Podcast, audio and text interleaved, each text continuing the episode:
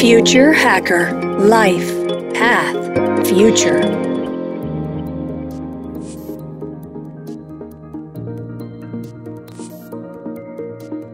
Olá pessoal, bem-vindo ao Future Hacker. Meu nome é André Chaves e temos aqui uma convidada muito especial, que é a Carolina Fakowski.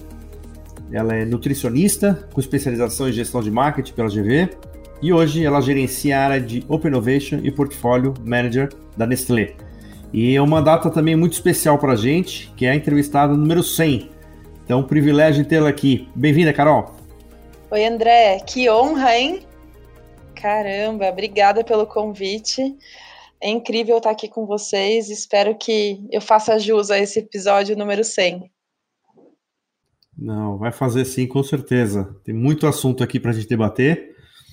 E eu queria começar já um, um meio de praxe, né, que eu falo para todos ali, para que você contasse um pouco da tua jornada, é, né, desde o caminho, né, dessa especialização, né, você é nutricionista, quer dizer, né, desde o programa dos jovens nutricionistas até como é que você chegou nessa área agora de inovação aberta.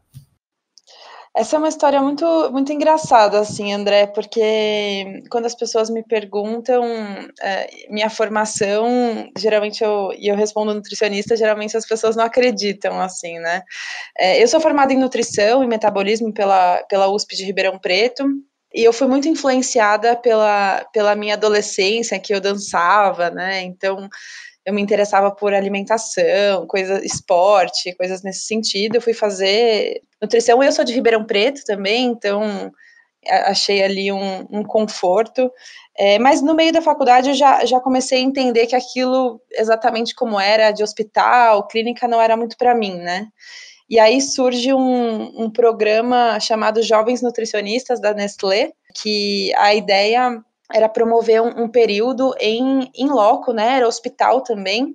Só que tinha uma, uma coisa que, quando você entrava no programa, você passava duas, duas semanas na sede da Nestlé. E aí, né, nessas duas semanas, a gente tinha vários treinamentos. E eu vi uma pessoa falar, e ela era nutricionista, e ela trabalhava com inovação, e ela via produtos, e ela via a composição. E eu falei, gente, é isso que eu quero fazer tá aí um caminho do que eu posso trilhar, né? Então, o programa foi muito a mudança de chave e onde eu comecei a enxergar o que eu podia fazer.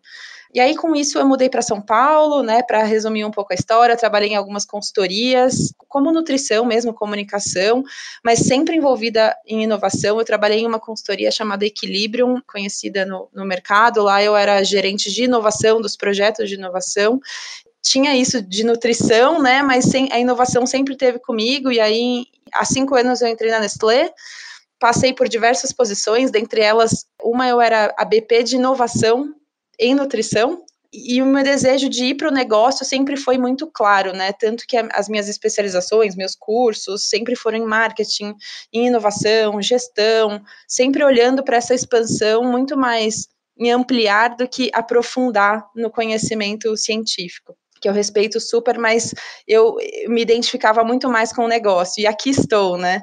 Passando por todas essas frentes. No ano passado eu assumi essa, esse desafio incrível que é gerenciar o Panela, que em breve acho que a gente vai falar, a nossa área de inovação aberta.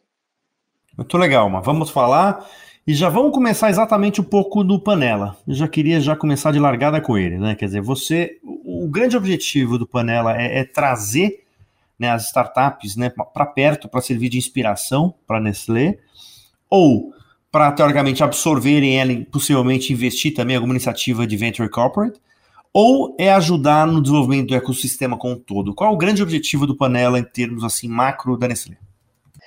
É, antes de responder, só um, um passinho para trás, é, o, o, Panela hoje é a nossa plataforma de inovação aberta, né?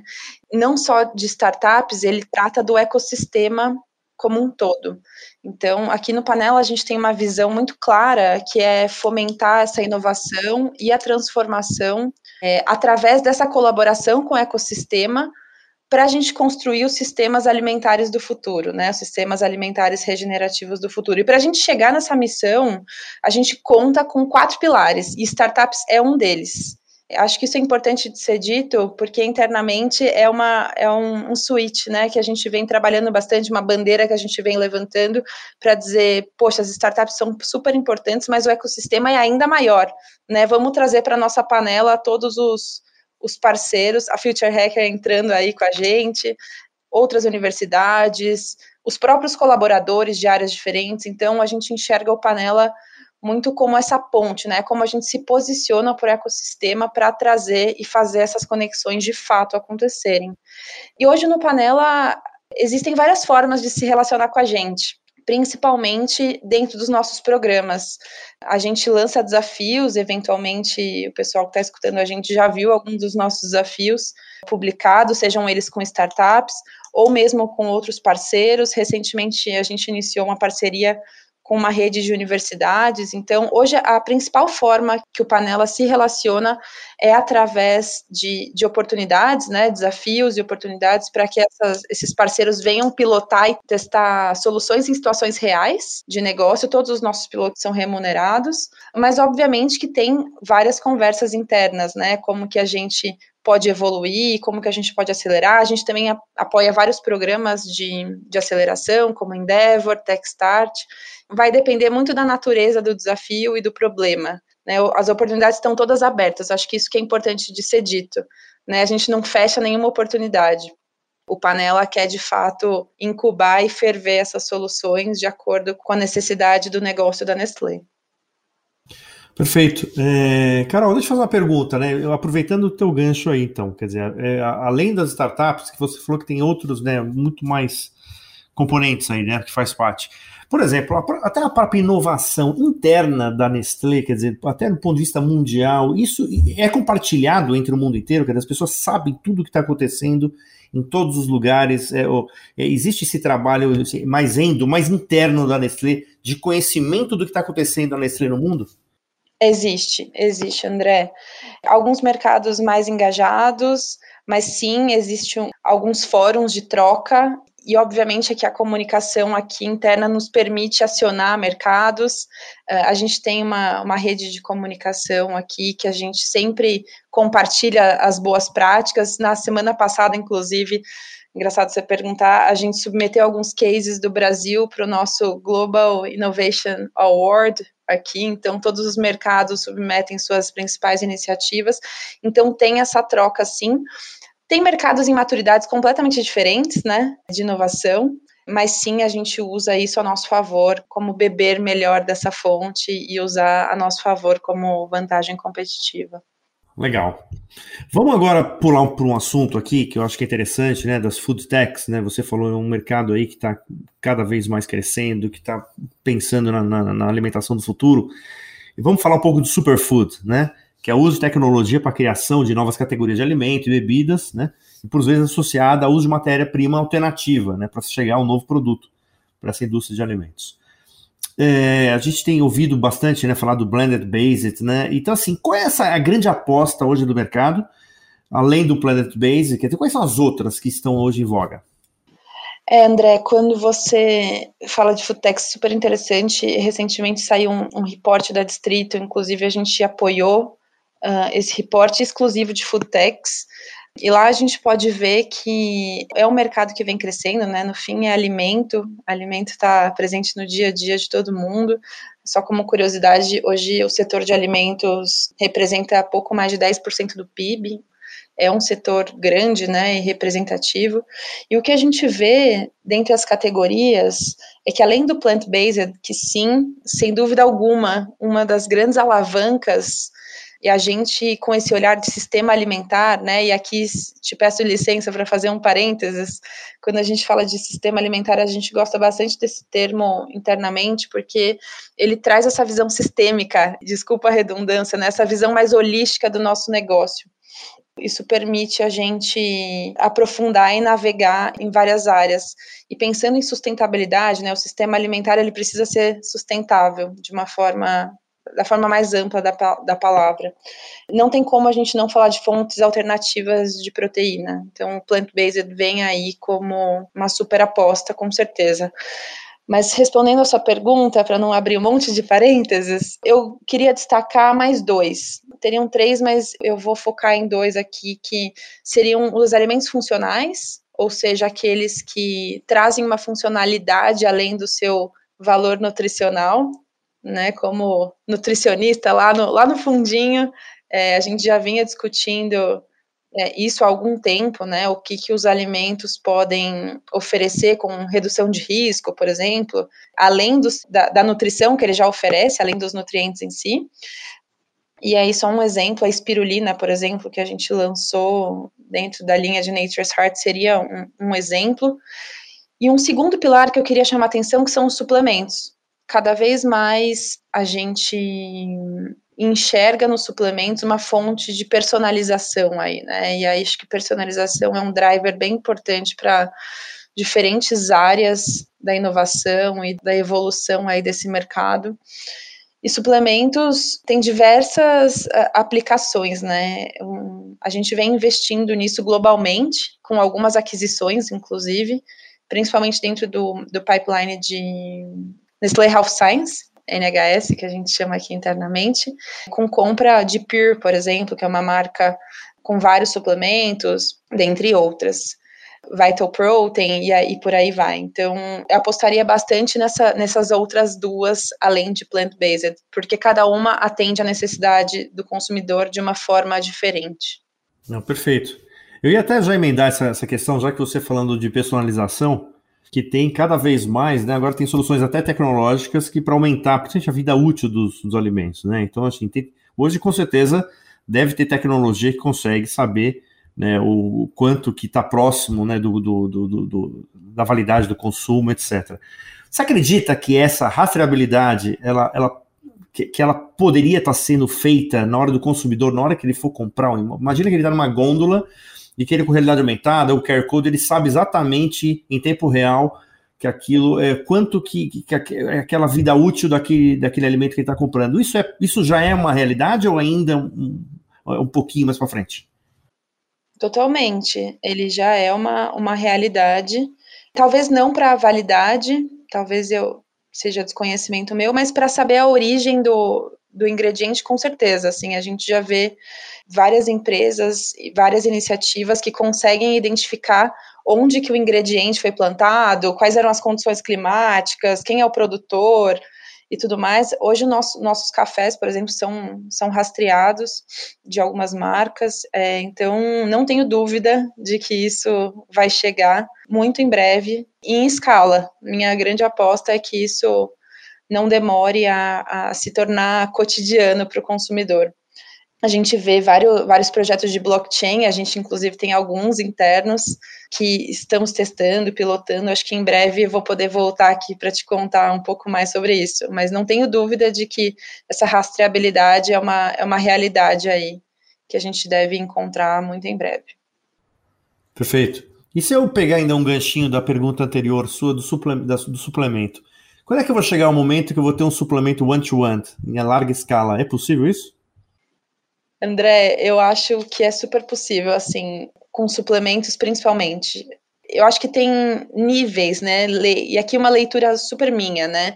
Acho que tem layers de personalização que a gente já encontra. Vou dar um exemplo quase mainstream aí, né? A gente tem, por exemplo, no Train Beauty, no Train Senior, no Train Protein, que são suplementos, né? Complementos alimentares, enfim, para grupos de pessoas para consumidores diferentes. Então aqui eu, eu vejo quase que um, um, layer primário, né, uma macro personalização. Mas a gente já vê várias empresas, inclusive a gente estava em negociação com algumas, mapeando algumas, para trazer essa personalização real, né, para a ponta mesmo, para que o consumidor vá lá, escolha, avalie as necessidades dele e é isso. E aí aqui eu vou eu vou fazer um vou fazer um comentário bem legal sobre uma, uma empresa, acho que inovação aberta, a beleza disso é a gente aprender com os nossos pares, né, as nossas as empresas que estão fazendo coisas legais e, e, recentemente eu vi um, uma, uma matéria de Gatorade da PepsiCo e, e em algum momento da minha vida já trabalhei com essa marca também, então é uma marca que eu acompanho algumas das novidades E através de alguns testes de suor, por exemplo, com atletas, eles super conseguem personalizar o isotônico, né? Se, por exemplo, o, o atleta perde mais sódio, perde mais cloro, enfim, eu nem, nem me lembro, ó, a parte nutricionista está indo embora. Ele consegue repor de uma forma mais substancial no isotônico. Então, vai ter o isotônico do André. Vamos, não sei se você pratica esporte, André, mas vamos supor que você vai lá jogar bola e aí a gente vai fazer um teste. Isso é super, isso já é real. E fora os testes genéticos, né? Nutrigenética é um tema que vem crescendo eh, da, do ponto de vista científico, nutrigenética, nutrigenômica, de você fazer testes e entender o que está acontecendo, microbiota também intestinal, que você avalia como está o seu intestino, quais são as bactérias, isso vai influenciar totalmente qual probiótico ou qual alimento você deveria consumir. Também vejo como um, um caminho super real e possível para um futuro não muito distante. Legal. Carol, vou fazer uma última questão desse bloco, daí no próximo eu vou falar um pouquinho mais de futuro ali. Mas esse último eu queria fazer o seguinte: qual é o momento que uma empresa grande, tipo a Nestlé, né? Que é que você tá, que ela embarca em algumas apostas, quer dizer assim, qual, qual é o timing? Porque eu imagino que tem tantas iniciativas que estão sendo feitas, e uma empresa com uma escala global, com uma, né, um alcance como vocês têm, não dá para embarcar em tudo, quer dizer, né, pela responsabilidade que tem, uma responsabilidade social, etc. Qual é o momento, qual é a chave que faz com que ela fique estratégica empresa e fala assim, não, vale a pena a gente apostar nessa, nessa linha aqui? Hoje a Nestlé, ela, bom, acho que dispensa apresentações, né, mas a gente está em 99% dos lares. É uma empresa centenária, a gente completou 100 anos no ano passado. Então, a gente tem muito essa característica de democratização, né, de, de massa. Mas a minha resposta vai ser aquela que as pessoas geralmente não querem ouvir, que acho que é depende. Porque vai depender muito da marca e da categoria que a gente está falando, né? Se eu estou falando de uma categoria um pouco mais mainstream, talvez seja prudente eu esperar a coisa evoluir um, um pouco mais e, e, avaliar se de fato faz sentido. Agora, se eu estou falando de uma categoria que puxa fila, né, uma categoria que tem essa característica, como o Nature's Heart que eu comentei, é uma marca 100% plant-based, ela, ela é super consumer-centric, ela entende o consumidor aí eu acho que o exercício de futuro vale a pena antecipar alguns temas e de fato apostar. Claro que tem mitigação de risco, acho que inovação aberta contribui muito com isso, da gente beber de fontes que sejam confiáveis, beber de fontes que ajudem a gente ter a nossa tese, né? E por fim, tem que estar alinhado com o nosso propósito. Pode parecer clichê, mas quando a gente vê por exemplo, várias tecnologias surgindo, metaverso, né? Todo mundo falando de metaverso por aí. Qual que é o nosso papel, né? Qual que é o papel da Nestlé no metaverso? Não, não é simplesmente a gente entrar e, e sair navegando. Eu acho que tem todo, essa, essa, todo esse estudo prévio, né? Obviamente que a gente não pode perder o bonde em alguns casos, mas se estiver alinhado com o propósito, se estiver alinhado com a natureza da categoria, e, obviamente, com o objetivo de negócio, eu vejo com bons olhos essa antecipação e esse exercício de futuro, sim. Falou de futuro e ainda vai falar um pouco mais agora no segundo bloco, no segundo episódio. Papo ótimo aqui com a Carol da Nestlé. Até logo mais, pessoal. Future Hacker Life Path Future.